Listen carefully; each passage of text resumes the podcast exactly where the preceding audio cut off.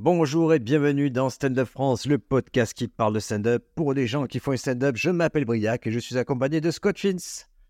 Hello Jennings, bonjour à tous.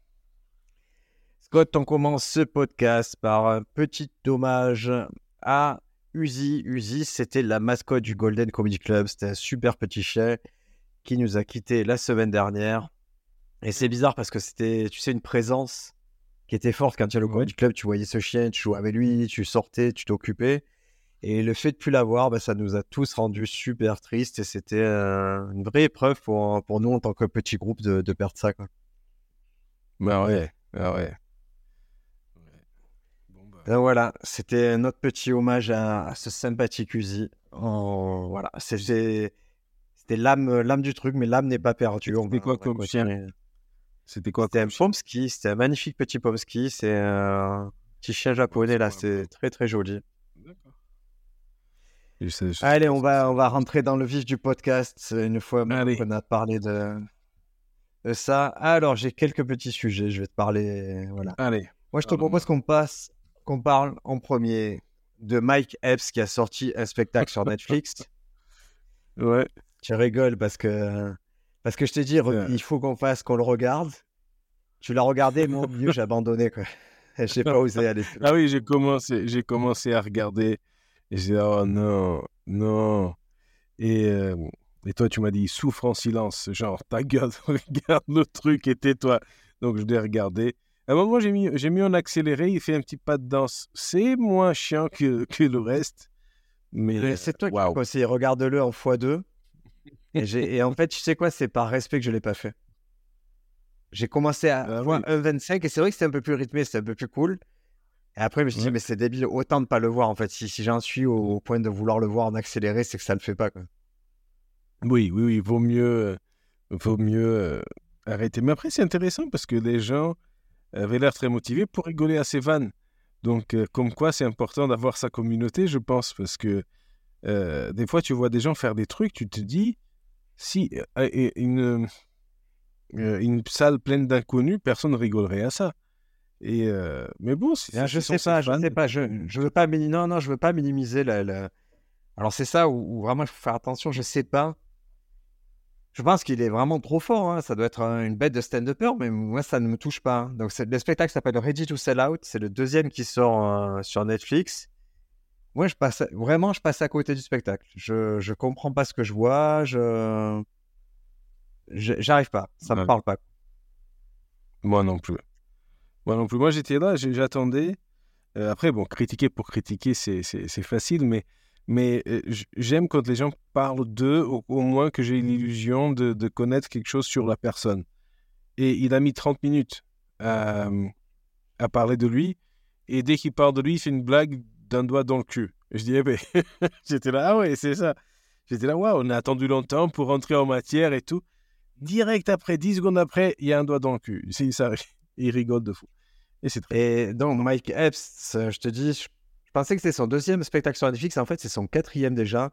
Depuis 2015, il en a sorti un tous les deux ou trois ans. Ouais. Donc, tu vois, le, le gars est prolifique. Hein, euh, Ah, mais, mais, sais pas, je- vous pouvez le voir, il fait beaucoup de cinéma. Il était dans Miss My Name sur Netflix. Il est dans Madame Web, là, qui vient de sortir. Moi, je comprends. après, ce qui est intéressant avec ces gens, c'est que pour qu'ils fassent, pour qu'ils soient dans le cinéma, au cinéma, souvent, c'est qu'ils sont très bons déjà en tant que stand-upper. Et donc, s'ils sont là, c'est pas par hasard. Mais il y a des trucs, voilà, où nous, euh, on comprend pas, quoi. Voilà, c'est tout. Ouais, ben c'est ça, je, je, je dois reconnaître. Je, je suis obligé de me dire, ouais, c'est impossible qu'il soit là par hasard. Il doit avoir un truc euh, qui, qui dépasse un peu le cadre de, du stand-up. Tu vois, une, une espèce de facteur X qui, qui fait que les gens l'aiment. Moi, Mm. sur moi, ça ne marche pas. Et je, voilà, j'ai pris quelques notes sur le début du spectacle. Après, j'ai arrêté parce que, je sais, je me dis, mais ah, tu prends des notes sur un truc que tu n'aimes pas, c'est un peu bizarre. Déjà, Ouais. Qu'est-ce que tu as le noté? truc, c'est qu'il enchaîne. Bah, moi, j'ai noté au début, il enchaîne les idées sans aucune logique. Ben oui. C'est-à-dire, on est vraiment dans, dans le set de stand-up euh, amateur, presque, où, où tu sais pas pourquoi ça s'enchaîne, tu comprends pas quel est le, le fil des choses. Et, et voilà, moi, je suis, pourtant, je suis quelqu'un qui n'est. Je suis rarement perdu par ça, ça me dérange pas. Mais là, là, pour la première fois, je me disais, mais je comprends pas pourquoi tu me parles de ça, suite à ça, ça. Les femmes et les Mexicains. Ah on passe de l'histoire de moustache à Donald Trump. C'est incohérent, c'est juste, j'ai un truc qui est incohérent et ça t'empêche de, de plonger dans le spectacle. Ouais, ouais, ouais, oui, c'est ça, c'est ça. Des fois, j'ai cette sensation aussi où tu peux enlever 10 minutes, rajoute 10 minutes, tu changes tout l'ordre du spectacle et il n'y a rien qui se passe. C'est le même spectacle, c'est la même chose. Et là, c'est bizarre quand même. Quand, euh, parce que bon, tu ne veux pas savoir ce qu'il y a après parce que tu sais pas d'où tu viens ni où tu vas. Et donc, c'est. Euh, c'est... Après, il y a des trucs. Bon, moi, je, je, vois. Quand Chapelle. Déjà, j'aime pas quand Chapelle tape sur le micro, là, quand il fait genre. Oh là là, ma blague est sur le Voilà, ça, j'aime pas. Quand Chapelle le fait, je, je, je l'aime pas parce que Chapelle, c'est il, il, c'est Chapelle quoi. Et il fait ça souvent et devant beaucoup de monde. Donc, je, je, je ne sais pas si je crois qu'il trouve ça très drôle au moment de, le faire. S'il a assez de, de dissociation pour dire quelque chose qu'il a écrit parfaitement et de trouver ça drôle. Mais bon, Chapelle, quand il le fait, bon, ok. Oui, mais l'autre, il, tape avec le micro et tout. Et il tape dans sa main avec le micro pour appuyer les effets, puis il fait un demi-tour comme s'il venait de découvrir sa blague. Il se dit, oh là là, c'est tellement spontané ah ce que je viens de faire. Et il, a, il le fait souvent. Hein. C'est. Il fait semblant de rire, c'est pas très élégant. Hein. Ah oui, oui, oui, oui. Ça, quand, euh, quand tu fais semblant de rire, là, il y a. Y a... voilà, c'est. c'est... Waouh. Je, je sais pas. Après, il y a des gens qui, euh, qui, qui maîtrisent ça Genre, quand tu, quand tu fais semblant d'avoir un petit fou rire pendant une blague, et ça peut ah, la blague, ça peut servir. si c'est très très bien fait, si, si c'est parfaitement exécuté, encore, oui. ça veut dire quoi? Que ta pro blague est tellement drôle que ta pro blague te fait rire? C'est ça que tu veux faire passer comme message C'est ça qui est fou. Et en plus, est-ce que tu as vu le film Ridicule? Mmh, Je sais pas. Ah, c'est un film qui était. Euh, peut-être que toi, tu, es arrivé en France bien après la hype de Ridicule. C'est un film de 1996. Euh, oui. Ouais, c'est un film de Patrice Lecomte. Ouais. Et en fait, c'est un peu un des concepts du film c'est des gens qui essaient de. À la cour du roi, d'avoir des traits d'esprit. D'accord? Ouais. Un en particulier qui vraiment va se faire remarquer par, euh, par sa vivacité d'esprit. Et un des trucs de ridicule, c'est de dire tu dois jamais rigoler à tes propres blagues. Bah oui. Tu vois, il n'y a rien de plus flou pour, dans la culture, dans ces cultures-là, de rigoler à ses propres vannes. Et, et lui, c'est pas le, le, mec, la première fois qu'il y va, il se bidonne à ses propres trucs, mais parce qu'il est content d'avoir sorti la vanne en direct. Ouais, ouais, ouais. Après, oui, je pense que si c'est si c'est euh, vraiment un trait d'esprit et qu'en tant que tel, oui, tu peux trouver ça drôle. Mais habituellement, quand tu trouves ta blague drôle, tu rigoles avant de la dire. Parce que ton cerveau, te fait en soirée où tu es fatigué, où tu vas dire un truc que tu trouves super drôle, toi, tu es pété de rire. Et, et, et, quand tu arrives à sortir ce que tu voulais dire, ce n'est plus drôle parce que tu as déjà tellement rigolé que tu as, gâché le moment. Donc, faire semblant de, de rire, ouais, pour moi, c'est. Est-ce que toi, tu arrives à te faire rire Est-ce que toi, tu arrives à te faire rire tes propres blagues? Je parle pas sur scène, hein. mais dans la vraie vie, est-ce qu'il y a tes propres blagues te font rire?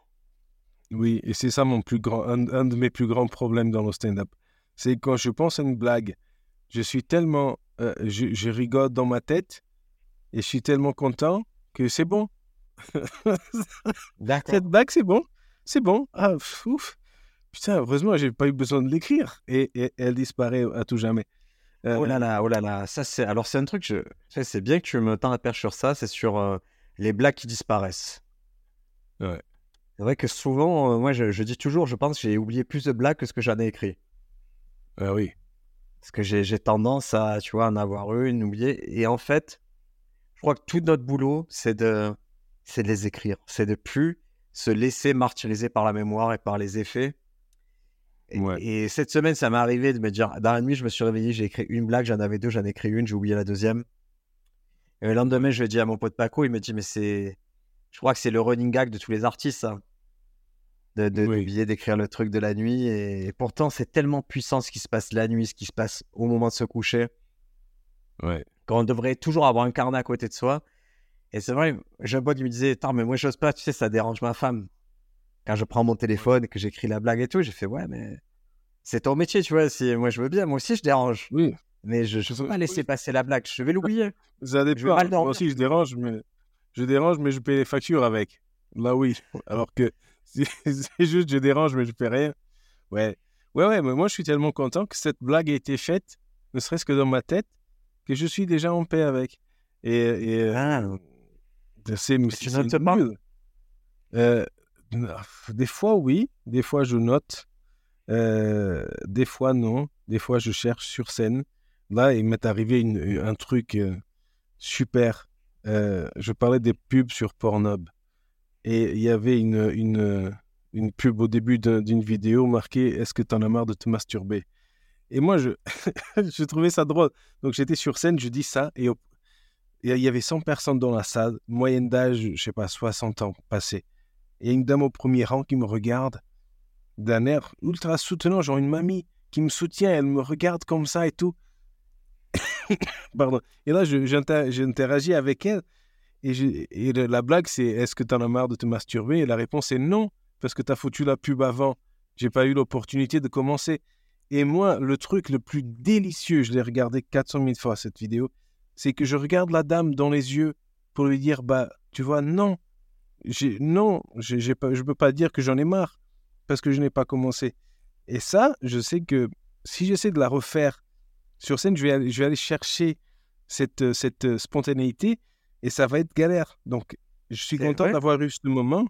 Ah oui, bon, je, elle marche, ça, ça peut marcher et ça peut être, être augmenté, être travaillé, etc. Mais ce qui me plaît, c'est le feu d'artifice. Sur le moment, c'est un truc, waouh, il s'est passé quelque chose, on s'est marré. Et, euh, et provoquer la spontanéité, c'est compliqué. Ouais, j'arrive pas, par exemple, reproduire, à dire Ah là là, est-ce que tu en as marre Rupture Non. J'ai même pas commencé. Oui, mais, oui, oui, mais j'ai pensé parce que j'ai pensé à, la suite de cette blague. C'est parce qu'il y a une autre pub, c'est T'en as marre de te masturber tout seul? Et là, avec mon frère, on était mort de rire, tu vois. C'est cette. parce que là, j'imagine moi et mon frère devant, devant un porno en train de se masturber. en même temps, c'est drôle. Non, ah non, non, non. Euh, nous, on doit vraiment fixer les blagues. Je, pense que vraiment, une partie de notre boulot, c'est de fixer les blagues, c'est-à-dire trouver la bonne version et d'essayer de la préserver le plus souvent. Et la première façon de la préserver, c'est de l'écrire ou de l'enregistrer et se dire. D'ailleurs, dans les enregistrements, je vous conseille, si vous enregistrez sur scène, de d'être précis. Par exemple, je vais un enregistrement, je vais dire euh, j'ai joué chez Scott, je vais mettre Toulouse et je vais mettre entre parenthèses euh, blague du chapeau plus plus. Ça veut dire que cette fois-ci, j'ai réussi bien la blague du chapeau. Et donc, si un jour je recherche la blague qui s'appelle dit du chapeau, j'irai prendre cette version parce que je crois sincèrement que c'est la bonne version. Donc, les enregistrements, n'hésitez pas à annoter vos enregistrements. Récemment, j'étais avec euh, mon pote Dame et c'est vrai que je sortais mes enregistrements. Je lui ai montré, regarde, ça fait le 20e que j'enregistre au même endroit. Et lui m'a sorti son enregistreur. Il en était au millième, à plus de 1000 enregistrements de ses sketchs tellement qu'il joue. Bah ouais. Mais c'est vrai que si tu ne les. Si tu ne pas, si tu prends pas de notes, qu'est-ce que tu fais avec 1000 enregistrements de toi? Bah oui, oui, oui. Tu vois comment tu t'en sers en, termes de travail? Je vois pas comment tu t'en sers, à moins de faire un documentaire.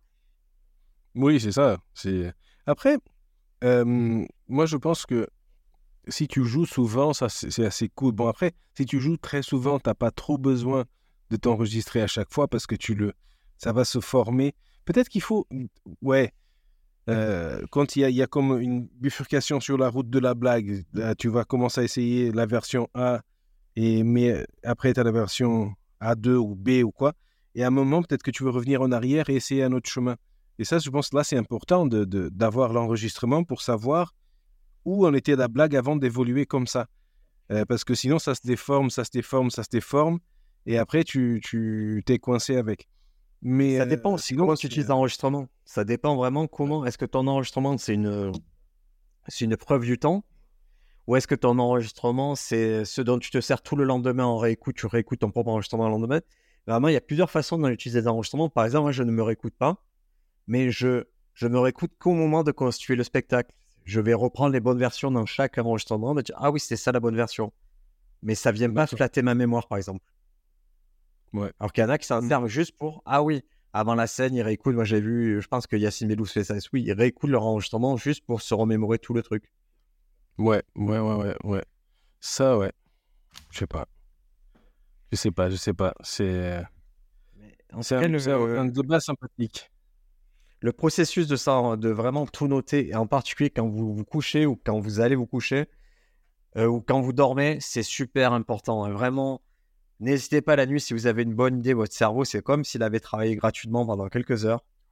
Ouais. Si vous sort une Ah oui, idée, il oui, n'y a rien de pire, je t'assure, que de laisser passer ça et te dire le lendemain Ah, je savais que c'était une idée de fou la nuit.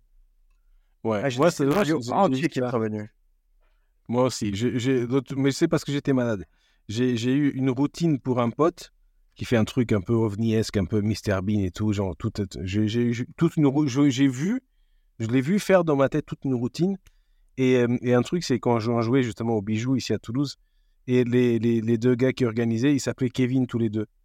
Et, euh, et là, j'étais là en train de m'endormir. J'ai dit non, attends, il faut que je parle des deux Kevin. Donc j'ai fait une note pour parler des deux Kevin et ça, ça a marchoté le début sur les, les mecs qui s'écrivent et ils savent qu'ils sont pas jugés de s'appeler Kevin. ils sont là, salut Kevin et tout. Et ça, c'était très bien. C'est un truc qui marchait que ce soir-là. Mais, euh, mais euh, ouais, c'est un de ces trucs, avant de te coucher, tu es là, ah, il faut que j'y pense. Ouais. Ah, j'essaie, j'ai une technique aussi, c'est que en ce moment, j'essaie d'écrire des petites BD. En fait, quand je me Mhm. couche, je pense à un mot. Par exemple, je pense à parapluie. Ouais. Et tu vois, je mets ce mot dans ma tête et, et je, f- et je jongle avec ce mot. Tu vois, je fais un nuage de mots, parapluie, la pluie, ok, le tonnerre, un mec qui a un parapluie. Et souvent, en mettant ces mots dans ma tête, pouf, cinq minutes après, tac, j'ai- l'idée qui vient et je note le concept de la blague. Euh, Ouais. Un mec qui a un, tu vois, un mec qui a un parapluie euh, qui s'ouvre pas, je te dis moi. Et je, je sais que le lendemain, je- la base de ma blague, c'est ah oui, c'est un mec a un parapluie qui s'ouvre. Et souvent, je trouve la chute, je la trouve assez vite à ce moment-là. Ouais. Mais si je me prive de faire ça, ça me demande trop d'efforts. Ah ouais, ouais. Moi, moi, moi, j'ai ça parce que euh, comme j'écris pour des gens, c'est, c'est, euh, ils me demandent d'écrire un truc et donc moi, j'essaye justement un peu de, de, de comme un berger très gentil, de, de, d'inviter les moutons à aller dans une certaine direction.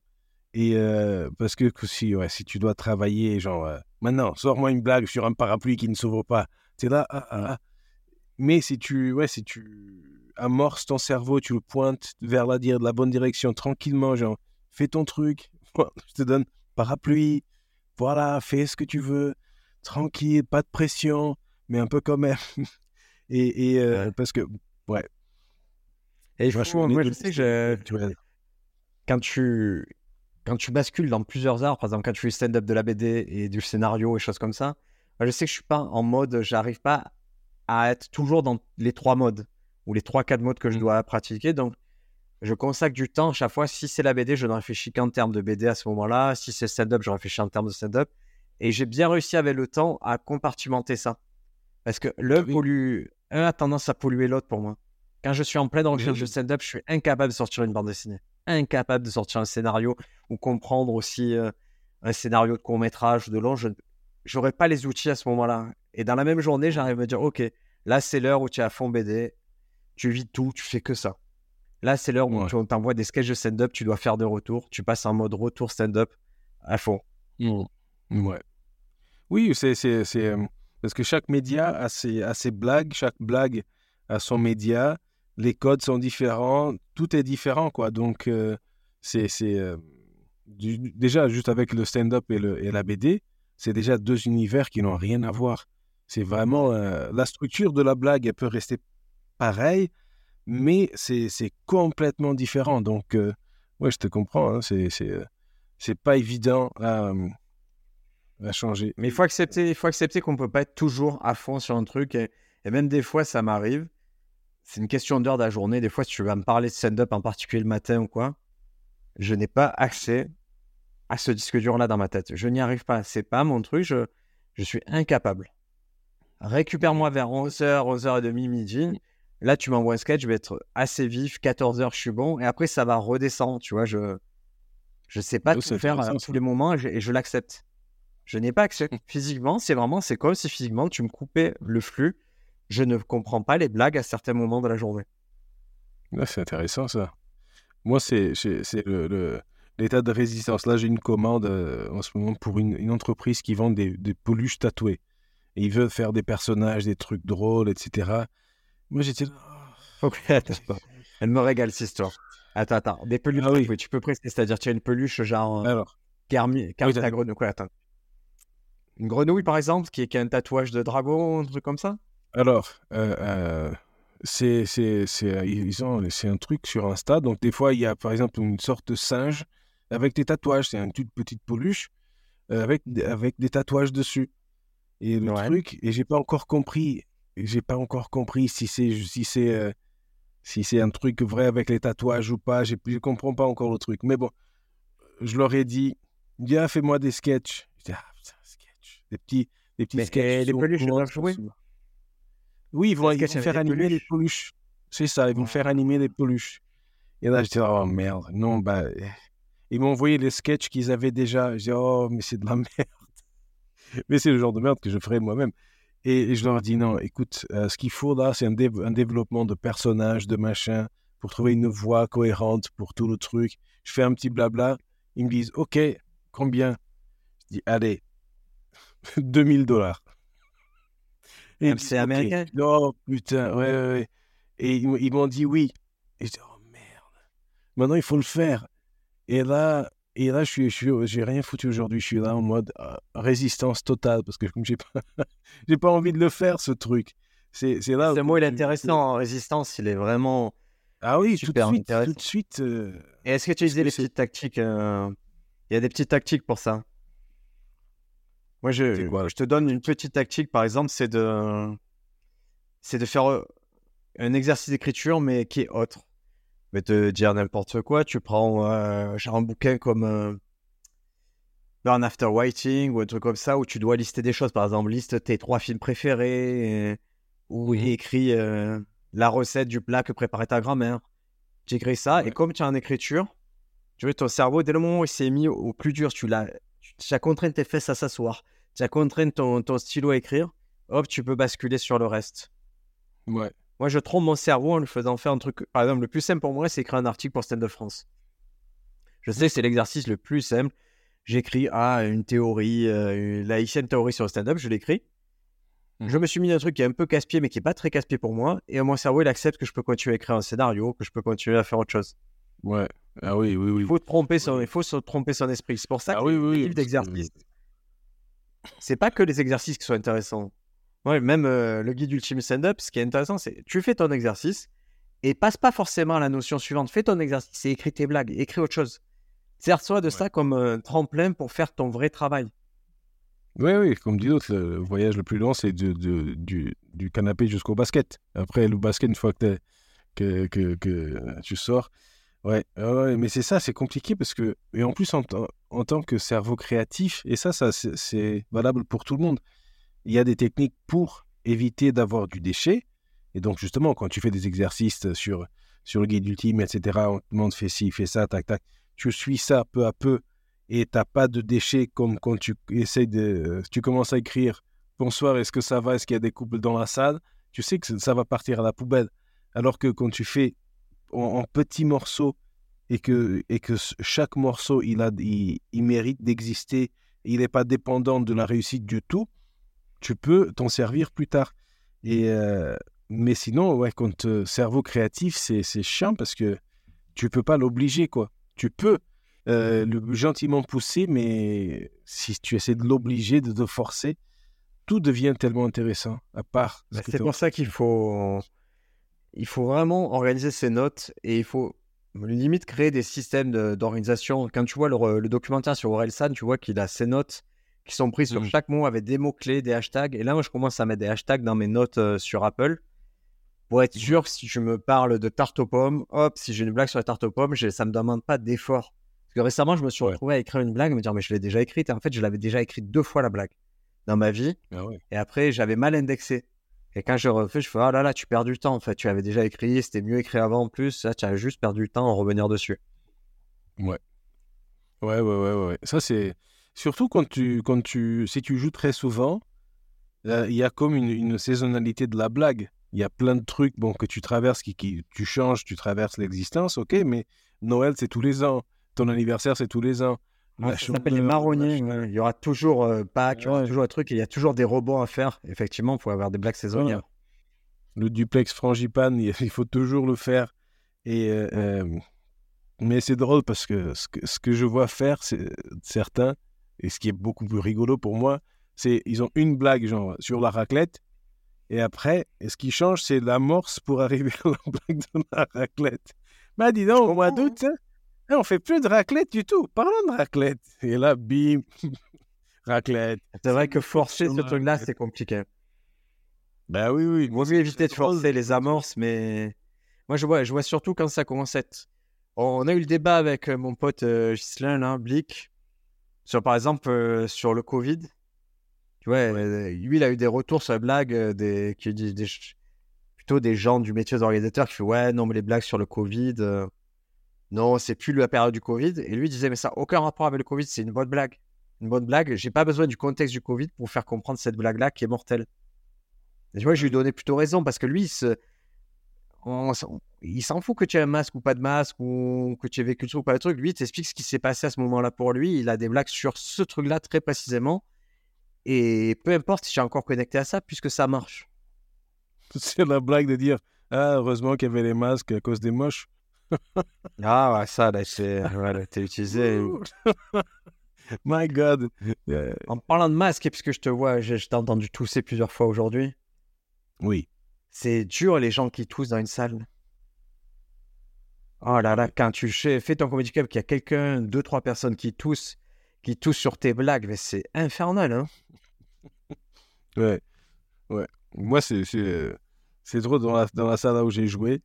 euh, il y avait, ouais, il y avait 100 personnes, mais on dirait qu'ils étaient tous au premier rang. Et le, le moindre truc, et je me, je me vois, je m'entends la vidéo réagir à des trucs qui sont dits au dernier rang.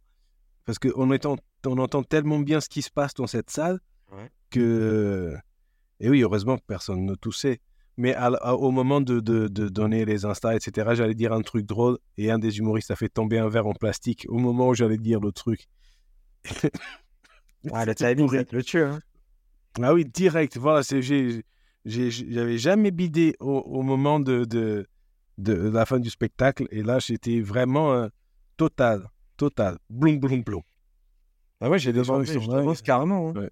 Quand quelqu'un tousse, je demande est-ce qu'il veut un verre d'eau?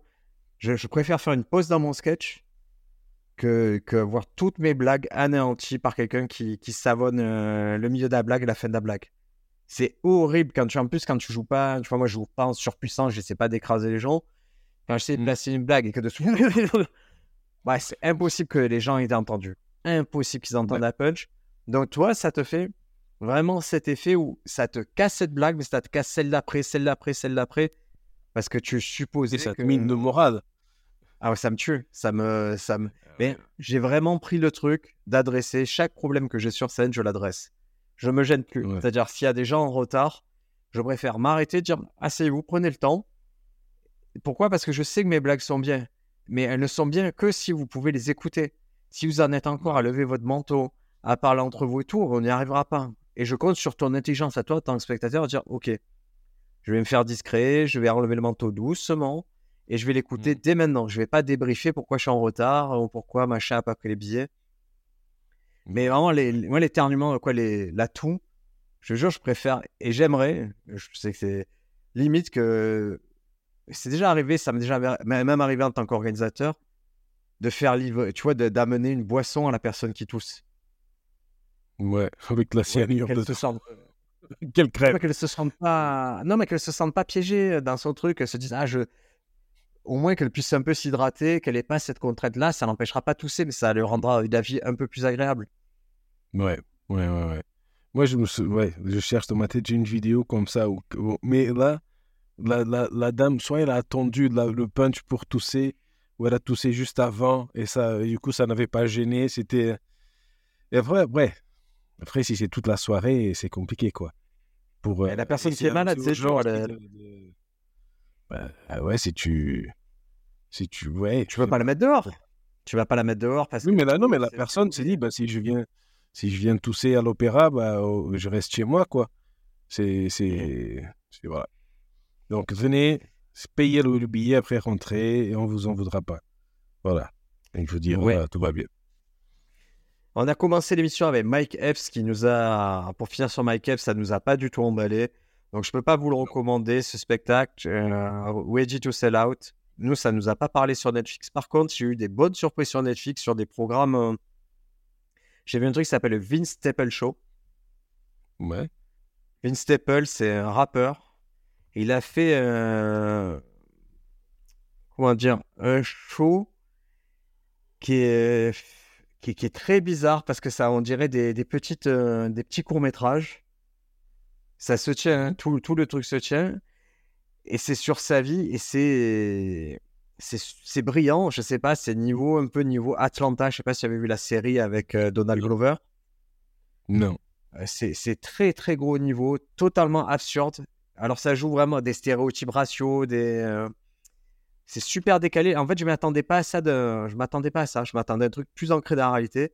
Et là, c'est Ouais. niveau Tim Robinson, mais avec euh, Renoir dans avec ses codes à lui. C'est dès Ouais, le c'était- premier épisode pour donner. Excuse-moi. Vas-y, vas-y, non, j'allais parler de. de- j'ai vu le générique et euh, le mec, il est en prison avec. C'est ça. euh, euh, voilà, vas-y, vas-y, raconte-le. toi. Euh, ouais, prison avec un autre. dé- En face de lui, dans une cellule, tu as un gros gars qui veut le planter. Bon, on sait pas trop pourquoi, il lui en veut. Et Ouais. à côté de lui, dans la prison, il y a un mec qui, qui le reconnaît en tant que rappeur et qui lui fait des freestyles et qui lui fait écouter ses instrus. Et il y a Ah, mais gars-là c'est qui est en prison, qui est une semi-star, et tu as les, les flics de la prison, de la prison qui le connaissent et qui le sortent de cellule euh, ben, pour un peu sympathiser avec lui parce que c'est une star et tout. Mais c'est très... ça, c'est le premier épisode, c'est très bizarre. Et toute la série s'enfonce dans le bizarre, c'est-à-dire qu'il y a des situations, ils assument des situations.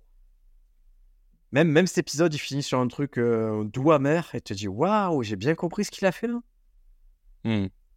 Donc, euh, grosse réussite. À mon sens, euh, c'est niveau Larry David. euh, le gars a réussi un truc. Je ne m'attendais pas du tout qu'il y y ait ce gars Vince Staple qui vienne pas du stand-up, qui, qui fasse ça. Il a, il a réussi un petit chef-d'œuvre. Ça, c'est très cool. Oui, c'est bien, comme le euh, I think you should leave et tout ça. C'est bien de revoir des trucs un peu plus alternatifs, avoir de la place, quoi. Parce que je pense que le mainstream, il a été tellement mainstreamé que c'est tout pareil maintenant. Et donc, euh, on Ouais. revient à refaire des trucs un peu plus différents, un peu plus bizarres. Et ça, c'est assez cool, quoi. J'arrive même pas à comprendre comment c'est financé un truc comme ça. Tu vois, c'est tellement contre-intuitif de dire ce rappeur de Long Beach qui fait ce truc-là. Tu te dis, mais c'est quoi la cible? C'est qui qui va regarder ça? Comment il y a quelqu'un qui a Ouais. pu valider ces scénarios? Euh, À un moment, il va dans d'un parc d'attractions qui est pas Disneyland parce qu'ils n'ont pas la thune pour aller à Disneyland. Il va dans un parc d'attractions avec une mascotte et la mascotte le regarde de travers. Il sent qu'il y a un souci avec la mascotte. Hmm. Et une partie de l'épisode, c'est lui qui se bat avec les mascottes du parc. Et tu te c'est C'est ce scénario Ou alors, euh, quelqu'un qui lui indique un endroit où, où tu peux euh, acheter du poulet frit, mais underground.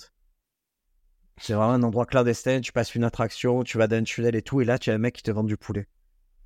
Parce que les autres stands, sont remplis. Ouais, c'est trop malin. Vince Staple Show sur Netflix, grosse réussite. C'est vraiment une bonne proposition. Et contrairement à Tim Robinson, c'est où c'est un enchaînement de sketchs qui n'ont rien à voir. Là, les épisodes se tiennent. C'est vraiment chaque épisode est unitaire. Chaque épisode a une vraie trame et, des vraies résolutions.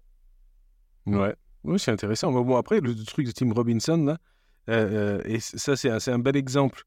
euh, donc, I, I think you should leave. Un bel exemple de crescendo dans la folie. Donc, quand tu commences avec une idée de fou et tu, tu, la, tu la suis jusqu'au bout, euh, et des fois jusqu'à des conséquences euh, euh, bizarres et, et- et hors de la réalité, ce qui est très cool. Mais tu vois aussi la fatigue qui est causée par ce genre de, de, d'émission. Donc, un truc à sketch, tu peux tenir. euh, voilà, les épisodes, ça fait 15 minutes, 18 minutes, un truc comme ça. Ils ont pas, ils, te- ils, te- ils essaient pas de te faire regarder ça pendant 40 minutes parce que tu peux pas. Ah, et tu peux pas les enchaîner fatigant. Des fois, tu les regardes, tu te dis, si tu enchaînes, ça enlève la magie en fait du truc. Il faut les picorer. Les... Pour moi, les sketch shows, il faut les picorer. Grosse parenthèse sketch show. euh, moi, je suis grand fan du Saturday Night Live. Donc, euh, c'est l'émission qui passe samedi euh, aux États-Unis, émission culte. On est sorti vraiment beaucoup de beaucoup de d'humoristes, beaucoup de, de gens connus maintenant sont passés par Saturday Night Live. Et là, samedi dernier, euh, c'est Shane Gillis, euh, l'humoriste qu'on a pu voir récemment sur Netflix avec un très bon spectacle, qui a présenté le Saturday Night Live pour la première fois. Ah ouais, Et, et ça m'a fait plaisir comme c'était un pote. c'est rigolo. C'était pareil. Ah, Ah, ça m'a fait comme plaisir. ça, ouais. Oh là là, j'ai dit la chance qu'il a, Shane Gillis, ça me fait trop plaisir pour lui. Enfin, ou... enfin il présente le truc. Ah ouais, moi, ça m'a fait ça avec euh, un mec qui a, qui a chanté pour l'Angleterre euh, dans l'Eurovision. Je le suivais sur TikTok dans sa chambre faire ses trucs. Et après, tu le vois percer et tout. C'est génial. C'est quoi C'est ton cousin, quoi. c'est très Ah ben là, c'était exactement ça.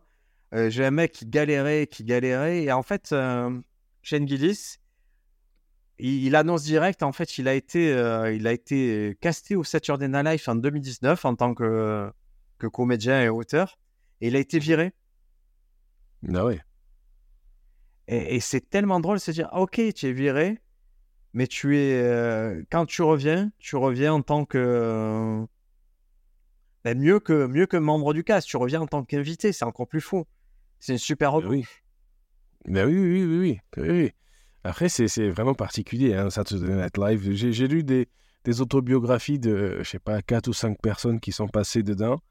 Et euh, c'est un autre monde, quoi. C'est voilà. Tu veux une famille et une vie normale, oublie Saturday Night Live. C'est vraiment, il euh, faut vivre ça et tu peux te cramer en, en route quoi. D'ailleurs, ah se crament.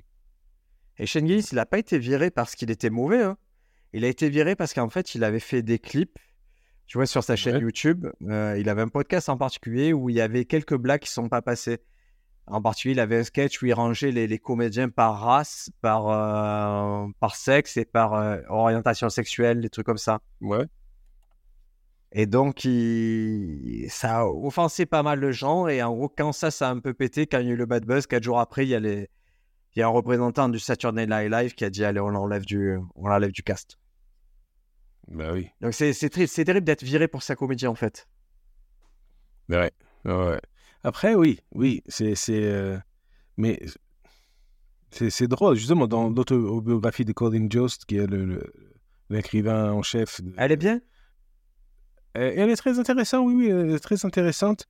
parce que, voilà, le mec, euh, il voulait, pour, pour, faire, pour aller à la fac, il a décidé d'étudier littérature russe. Il est parti en Russie, machin, de aller faire des trucs. Euh, très, très. C'est very punchable face. very punchable face. Et, je vais l'acheter, je vais la prendre sur Kindle. Vas-y. C'est, bon, moi, je l'ai écouté sur. Euh, je l'ai écouté sur Audible et c'est lui qui, qui, qui, dit le truc. C'est, c'est... Bon, c'est Alors, moi, j'en suis pas à ce euh, niveau. J'arrive pas, j'arrive pas à un livre audio en anglais. J'arriverai pas, je pense, à ce stade-là. Ah bon, bon. Et, euh, et il donne l'exemple d'une pub qu'il devait faire euh, non, un, sketch qu'il devait faire sur Volkswagen. Donc il y a Volkswagen, et bien sûr qu'il veut faire un truc avec les nazis, etc., machin, et que euh, y il y avait un détail, genre, oui, est-ce qu'on peut mentionner Hitler juste une fois, pas deux? Il y a quoi? Donc les avocats et tout, machin, parce que c'est des répercussions hein, énormes quand tu fais ce genre de truc. Et donc, je pense, oui, quand tu valides avec eux et que le département euh, légal, ils disent, ils donnent, ils donnent le feu vert pour que tu fasses un truc, je pense qu'ils te protègent après. Mais ils ont validé ce que tu as fait. Euh, on a eu le cas en France. Regarde, il y a, y a, eu Alexandra Pizzagalli qui a fait, euh, je crois que c'est pour Télématin ou sur une émission Matin sur France Télévisions. la nana, c'est la première fois qu'elle fait sketch. Il valide le sketch, elle le fait, ça se passe pas bien et elle est virée le lendemain. Ah, c'est, ah oui, à faire attention. Une fois déjà. Je sais pas, mais il faut protéger ses comédiens. Ah oui, On doit protéger ses comédiens. Il faut. faut faire attention. Tu engages un mec, lui, il sait pas. Lui, il fait son humour. Et quand tu engages euh, Jérémy Ferrari, tu sais quel type d'humour il va faire. Après, il faut pas crier, euh, faire la vierge effarouchée quand il fait une blague un peu dark. Et là, ah c'est la même chose. C'est un peu décevant, moi, je trouve, en télé, des fois, quand t'engages pour un truc, on t'empêche de le faire très vite. Bah oui. Oui, oui, oui. Et donc, Shane Gillis, ouais.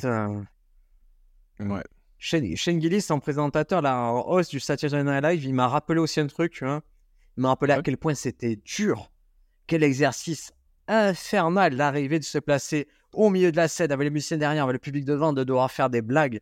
Quand ton métier, c'est juste toi de faire des blagues sur scène, pas de faire des blagues comme ça. C'est de la télé, là. Et tu le vois, il, souffre. Il souffre. Il, a, il sait que c'est dur ce qu'il fait sachant qu'il part, euh, il part sur un, un beat qu'il a déjà un peu fait, c'est sur le fait que dans sa famille, il y a des trisomiques et que lui-même, il ressemble un peu à un trisomique, tu vois, qu'il a vraiment des traits physiques qui peuvent faire penser à ça. Il parle de sa nièce qui est trisomique et tout, et c'est waouh, parler de ça sur scène. Il y a son père aussi qui est dans, qui est dans la salle, et, tu vois qu'à la fin de son, de son monologue, il fait un geste de la main, genre ah, c'était moyen moyen quand même, les gars. Hein, ce que j'ai fait. Ben ouais, ben ouais, ben ouais. Ouais, parce que c'est drôle. Il y, en a qui, qui euh, j'avais vu une vidéo d'un mec qui, qui présente euh, pareil SNL et qui bide. Il y a, il y a un mec qui bide. C'est un bide du début à la fin. Et c'est.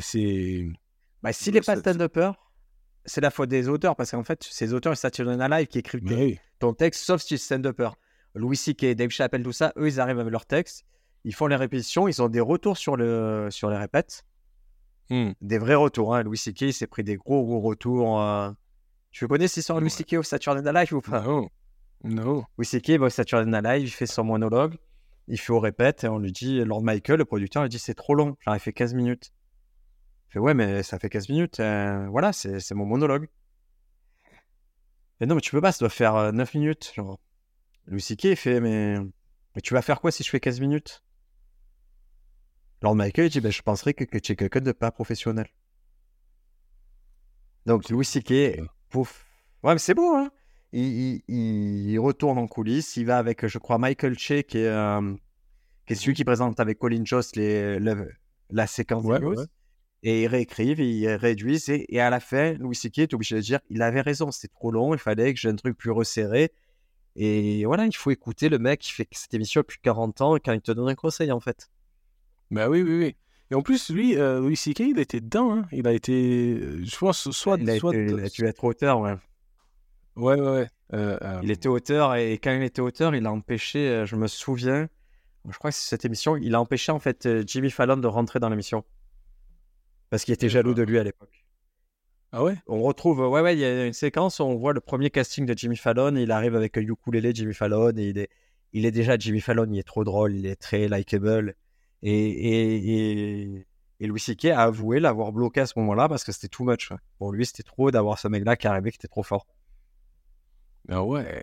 Bon, après, oui, c'est surprenant, mais non, c'est normal. C'est normal et c'est bien de le dire, je trouve, quand si Jimmy Fallon était dans la rue en train de mentir, on dirait oh là là, c'est un salaud. Mais là, Jimmy Fallon, il a eu tellement eu un destin extraordinaire. En fait, on ne peut pas empêcher le destin d'un mec. Bah oui, oui, le mec est fort, il va, il va trouver, il va passer par la fenêtre, il est revenu d'une autre façon, il a tout cassé. C'est ça, c'est ça. Mais c'est ça qui est intéressant, c'est, c'est le chemin, il, n'est pas tracé euh, et, se dire que c'est la fin du monde, justement, si tu si tu peux pas aller euh, au Saturday Night Live ou tu peux pas faire ci ou ça, on ne te laisse pas jouer dans telle salle ou tel comedy club, etc., etc. Euh, c'est ah oui, c'est ça, la porte se ferme, tu passes par la fenêtre. Après, tu vas en prison. Mais après, quand tu sors de prison, tu as un spectacle. C'est merveilleux. Et il faut pas. Non, mais ça, ça, il faut vraiment se rendre compte que certaines opportunités que vous n'aurez pas, euh, vous ne ferez pas Montreux, vous ne ferez pas le Paname, vous ne ferez pas X festival ou quoi. Si vous, votre truc, c'est d'être sur scène et faire un spectacle, ne vous inquiétez pas. Sur le long terme, vous ne pouvez pas perdre. Ouais. Mais accepter le long terme, c'est-à-dire accepter ces frustrations-là. Moi, je ne joue pas partout. À Marseille, je ne joue pas partout. Il y a des endroits qui me sont totalement fermés. Euh, pour X raisons, il y a à Paris, pareil, des endroits qui, qui, ne me sont pas encore ouverts. Tu vois, c'est même pas fermé, ils ne sont pas encore ouverts. Et je pourrais avoir la frustration et tout, mais j'ai pas à me comparer aux gens qui sont. Je regarde la programmation, je me dis, hé, je pense que j'ai ma place. J'espère juste leur faire comprendre que j'ai ma place là. Et surtout, je réfléchis, est-ce que j'ai vraiment envie de faire? Si oui, pourquoi? Oui. Mais vraiment, vous inquiétez pas, c'est pas parce que même, tu sais quoi, on peut te fermer les portes pendant un an, deux ans, trois ans. Un jour, les portes s'ouvrent, tu t'engouffres, d'un coup, tu es programmé toutes les semaines. Tu sais pas pourquoi, peut-être parce que tu es meilleur, peut-être que la direction l'a changé, quoi. Tant pis, toi, tu es orienté sur le résultat, tu voulais jouer, tu y joues. Et pendant ben ce temps, tu as fait d'autres choses. Ça t'a pas bloqué la vie. Tu pouvais faire. Bah oui, oui, c'est ça, c'est ça. Tu continues à faire ton truc. Hein. Moi, par exemple, j'ai mon truc ça, de ça avec mon doctorat. C'est que euh, comme j'aime, bah, j'ai envie d'avoir un doctorat. Tu sais que tu deviens, attends, tu sais que tu, tu sais que tu deviens un même, Scott. Tu sais, moi, j'ai des débriefs. Le lendemain de chaque épisode, j'ai des débriefs. Les gens me disent Attends, il a lancé une boîte de production. Je fais Oui, il a lancé une boîte de production. Attends, mais il a ça. Oui, il a ça. Ah, il a mis d'accord. Oui, d'accord. Non, mais là, c'est. À chaque fois, il découvre des trucs de toi. Donc, doctorat, c'est parti pour l'histoire de doctorat. J'attends les débriefs par mail, les gars. Euh, c'est le doctorat, c'est très simple, c'est que comme j'ai pas envie de faire le master ni le doctorat, je compte sur ma célébrité pour avoir un doctorat honoris causa où ils t'invitent à la fac, ils te foutent le petit chapeau et ils te donnent le doctorat euh, hon- honorifique. Dans quel domaine? Pas envie de faire- Ah, ils m'en fous, moi. Moi, Mais- mais ça sert à quoi? Bah, à dire que t'as, tu mets PhD dans ta signa- signature. Mais mets-le. Non, parce que moi, LinkedIn, qui c'est qui va vérifier? Ah oui, c'est. Et, une fois, j'ai failli me faire niquer avec ça parce que dans ma bio euh, LinkedIn était marqué traducteur, producteur, euh, professeur et d'autres trucs finissant en heure, comme par exemple tracteur. Et euh, on m'avait demandé de faire une conférence à Paris. On avait fait un copier-coller de mon truc pour, pour mon badge d'identification. Et c'était marqué Scott Fins. Donc j'arrive et j'ai putain, s'il me demande une pièce d'identité, je rentre pas. Donc. non, non. Non, mais ça, c'est. Personne va venir, ça, toi, tu veux un doctorat, alors. Oui. Moi, je te le fais, je te l'envoie, si tu veux. Je te le fais même certifié par la mairie, si tu, tu le veux. Je te laisse le direct, donc- doctorat. Ça, c'était bien parce que ma- ma- mon rapport de stage pour ma licence, c'était copié de Wikipédia. Et il y avait encore des trucs en brésilien. Et mon prof, je pense que mon prof, lui aussi, il avait acheté son doctorat aux États-Unis. Et après, il s'est fait virer de la fac et tout. Bon, un bordel. Mais bon. Vrai, Moi, je regardais il y a longtemps, je regardais, c'est pour les cartes d'identité de, de certains États américains ou certaines îles. Pour Mhm. avoir une autre carte d'identité, tu... il, y a, il y a cette possibilité-là. Mais oui. Bon, mais c'est pas, c'est pas ce qu'on vous conseille quand même. Soyez, soyez réglo. Voilà, soyez un peu réglo. Voilà. Donc là, tu veux un doctorat. Ben écoute, je te souhaite d'avoir un doctorat. Je, Écoute. je sais pas ce que tu vas en faire. Ah, tu vois, c'est Rien. parce que là, là, on est à l'opposé sur un truc. C'est que moi, mon rêve le plus récurrent, c'est que je suis à la fac ou à, ou à l'école.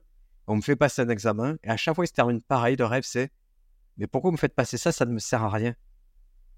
Ça me sert pas dans ma vie. Tous les diplômes ne me servent à rien. Pourquoi vous voulez que j'ai ça en plus? Et c'est, je pense, 3-4 fois par semaine que je fais ce rêve.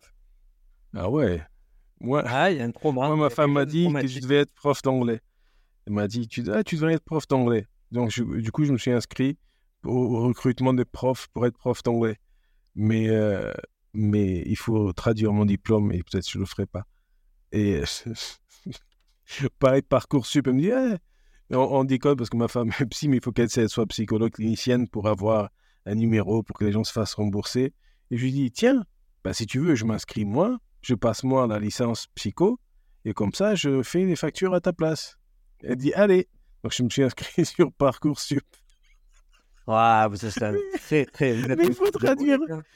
Il faut traduire le Ouais. diplôme, pareil, je vais pas le traduire le diplôme, ça, ça va coûter une blinde, et voilà. Mais ça m'économise 5 ans, tu vois, si je traduis pas le diplôme. Donc, voilà, la porte n'est... Alors, on revient sur Colin Joss. Colin Joss, Very Punchable Face Memoir. C'est disponible sur Amazon, en livre audio, en Kindle, en livre écrit. Et une dernière petite reco du jour, et après on va s'arrêter là. Je vais vous recommander un truc qui est pas stand-up, mais qui m'a beaucoup surpris sur Netflix. C'est euh, c'est Scott Pilgrim. Tu connais Scott Pilgrim? Scott Non. Pilgrim, c'est euh, ce sont des euh, ce sont des BD qui sont sortis il y a plus d'une vingtaine d'années, qui étaient assez novatrices. C'est américain, mais ça avait un peu l'allure manga, l'allure jeu vidéo. Et Ouais. c'était assez frais. Il y a, en 2010, il y a un film qui est sorti qui était trop bien, de Scott Pilgrim, réalisé par Edgar, Edgar Wright. Et là, ils ont sorti une adaptation qui est en fait qui est un, une espèce de remake en série animée sur Netflix. Et c'est à la fois un remake et à la fois ils poursuivent un peu l'histoire au-delà de ce que nous on connaissait. Et la réussite, elle est totale parce qu'ils ont pris un risque énorme. Ils ont très vite changé un point de vue de l'histoire. Ah ouais, C'est-à-dire qu'à la base, c'est pour te faire simple, Skull Pilgrim, il rencontre une fille qui s'appelle Ramona Flowers. Mhm. Et il, y a, il est attaqué par une- la Ligue des ex maléfiques de Ramona. C'est sept ex de la nana qui, qui veulent en découdre avec lui.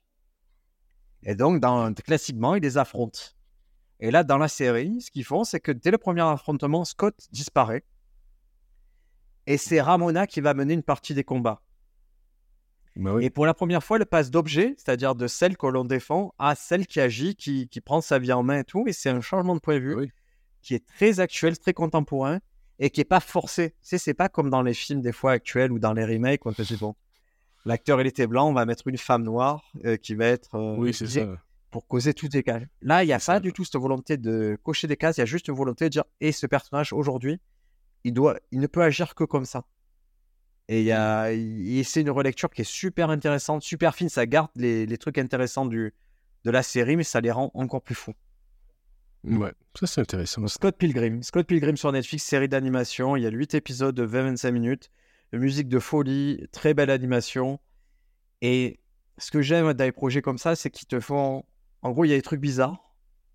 Et les personnages, ils en parlent comme c'était normal. Et tout le Mm. monde accepte. ce. Ramona, elle rencontre Scott parce qu'elle. En gros, elle, livre des, des DVD pour Netflix. Ça passe dans les Ouais. années 2000. Elle livre des DVD pour Netflix. Et pour aller plus vite, elle passe par euh, une autoroute qu'il aurait dans son subconscient parce qu'il a un peu une tête un peu vide. Et hop, elle- ça lui permet de livrer plus vite ses DVD. Elle lui explique ça, il fait Ah ouais, je savais pas. Et là, tu fais Waouh, c'est bizarre, mais ça marche dans cet univers un peu bizarre. Hmm. C'est cool. Ouais, C'est bien de sortir de la boîte, quoi. C'est obligatoire, de toute façon, euh, il faut, faut aller se nourrir de choses qui vous parlent. Moi, je suis sur des univers un peu absurdes, un peu décalés comme ça. Donc, voir ça, c'est ça m'ouvre des portes. Je me dis, ah ouais, Mm. c'est possible de faire accepter. Il y, aura toujours un public pour la folie, pour, euh, pour le beau, pour. euh, comme il y aura Bah oui. toujours un public pour les bofs. Il y aura toujours un public Mm. pour tout. hein. Pour le dark, pour, euh, pour le familial, il y aura toujours quelqu'un qui se dit. Là, là, il y a une réussite. Je, je parle d'une dernière réussite là sur, euh, sur Instagram. Il y a Marine Leonardi qui est une scène de puzzle, euh, super scène de puzzle, qui, qui a pris un créneau vraiment. Qui, toutes ses, ses vidéos, c'est sur euh, le fait d'être maman. Ouais. Mais elle a pris genre euh, 100 000 abonnés en deux mois. Parce qu'elle a ouais. trouvé le format, les vidéos, les collabs qu'on fait quand elle est montée. Et tu es obligé de dire, OK, il y a un public pour ça. Et c'est trop bien de l'adresser. Et c'est super malin surtout de- d'y aller à fond les ballons. Bah oui, oui, oui, c'est sûr, c'est sûr. Euh, c'est sûr. Bah, le public t'informe de ce qu'il veut. Euh, et après, bon, à toi de, de, de choisir. Et, et, euh, en plus, tu n'es pas, pas marié avec, avec ce format-là ou avec ce truc-là. Tu peux te servir de ça pour, comme, comme tremplin, justement, pour d'autres choses. Donc, euh, Pour ton spectacle, ne serait-ce que pour ton spectacle, pour attirer les gens vers toi. Pour leur dire. C'est vrai que ouais, le fait aujourd'hui d'avoir une audience sur Instagram, mais quand je veux faire un peu de BD, je peux les montrer. Quand je veux faire un sketch euh, qui a aucun rapport avec le paperboard, mais je peux le montrer euh, à plus de gens. Et ça valorise tout ton travail, en fait, d'avoir un canal de réussite. Ben oui, ben oui, oui, oui. Et tant que. Et toi, et- ben, mais après, est- est-ce que tu te sens euh, des fois un peu enfermé là-dedans? Genre, ah, je vais pas montrer ça parce que ah, ça craint par rapport au positionnement qui dans lequel je me trouve. Ah, tu peux, tu peux, mais après, c'est vraiment, moi, je suis vraiment en paix de comment j'utilise les réseaux sociaux et je suis là pour partager des choses et dont je suis fier, dont- sur lesquelles j'ai bossé. Et il arrive, des fois, je poste un truc, ça marche pas, ça le fait pas, même je me dis, rétrospectivement, ça présente pas la bonne partie du travail, je l'enlève, c'est pas grave. Super. Et c'est, de toute façon, je joue pas ma vie, hein, un poste, euh, et je te jure, je suis pas plus heureux quand tu as 50 000 que quand tu as 1000 ou que tu as 100 000. Ça change rien à ta vie. hein. Oui, c'est sûr. Sûr, oui, tu l'as produit, par tu l'as, ça. tu l'as partagé, maintenant ça, ça ne t'appartient plus, quoi. Ouais. Exactement. Scott, on va s'arrêter là pour cette semaine. Ça fait déjà une heure que- qu'on blague. Donc, semaine prochaine. Si, si, je suis clair. Tu es, tu es docteur. Tu es aussi, euh, tu as la possibilité de facturer pour, euh, pour les psychologues. Absolument. Il y aura une boîte de prod. Plusieurs spectacles. Et- et mais c'est, c'est- on, on rigole, mais ça, ça, ça a changé ma, ma philosophie, là, le fait de créer une boîte de prod. Avant, j'étais là, ouais, je vais aider tout le monde. Maintenant, boîte de prod, c'est nique ta mère. la, la philosophie. Pourquoi je Ah, sortirais de de chez moi? ou la discussion qu'on a eue? Ah, c'est, tout, c'est tout, parce que j'ai un pote, je le fais jouer et tout. Je lui dis, voilà, c'est temps, l'en- l'entrée du théâtre, c'est temps, machin, machin, on partage comme ci, comme ça. Il dit, ah ouais, machin. Ah oui, mais sinon, pourquoi je sortirais moi de chez moi pour aller te faire la régie pour ton spectacle Et pourquoi? Parce que toi, tu veux des applauses? Non, allez, à bout. Et, et c'est très drôle, c'est très drôle comme, comme, euh, comme changement Ah de, de, de point de vue. C'est très intéressant. et tu changes et tu fais changer les autres et tu et je te jure encore une fois tu veux aider les autres il faut t'aider toi-même quand toi tu te oui. professionnalises c'est là que les autres d'un coup tu les tires vers le haut parce que d'un coup tu les fais rentrer dans un cadre qui auquel ils n'ont pas l'habitude et d'un coup ils ah oui non il faut que je déclare ça il faut que j'ai telle licence il faut que Ah, je dois avoir un numéro de sécurité sociale et pouvoir déclarer. Et oui, oui, tu dois tout avoir, les congés spectacles, tout, sinon on peut pas t'employer, mon ami. Oui, c'est ça, c'est ça, c'est ça. Alors que oui, tu prends ton chapeau, tu bouffes un kebab et un paquet de clopes et Ah tout oui. le temps. Mais non, on va être les pros de la night. Scott, à la semaine Allez. prochaine. Donc, J'espère que seras semaine Dr. prochaine. Fins. Ciao, ciao. Ah, ciao.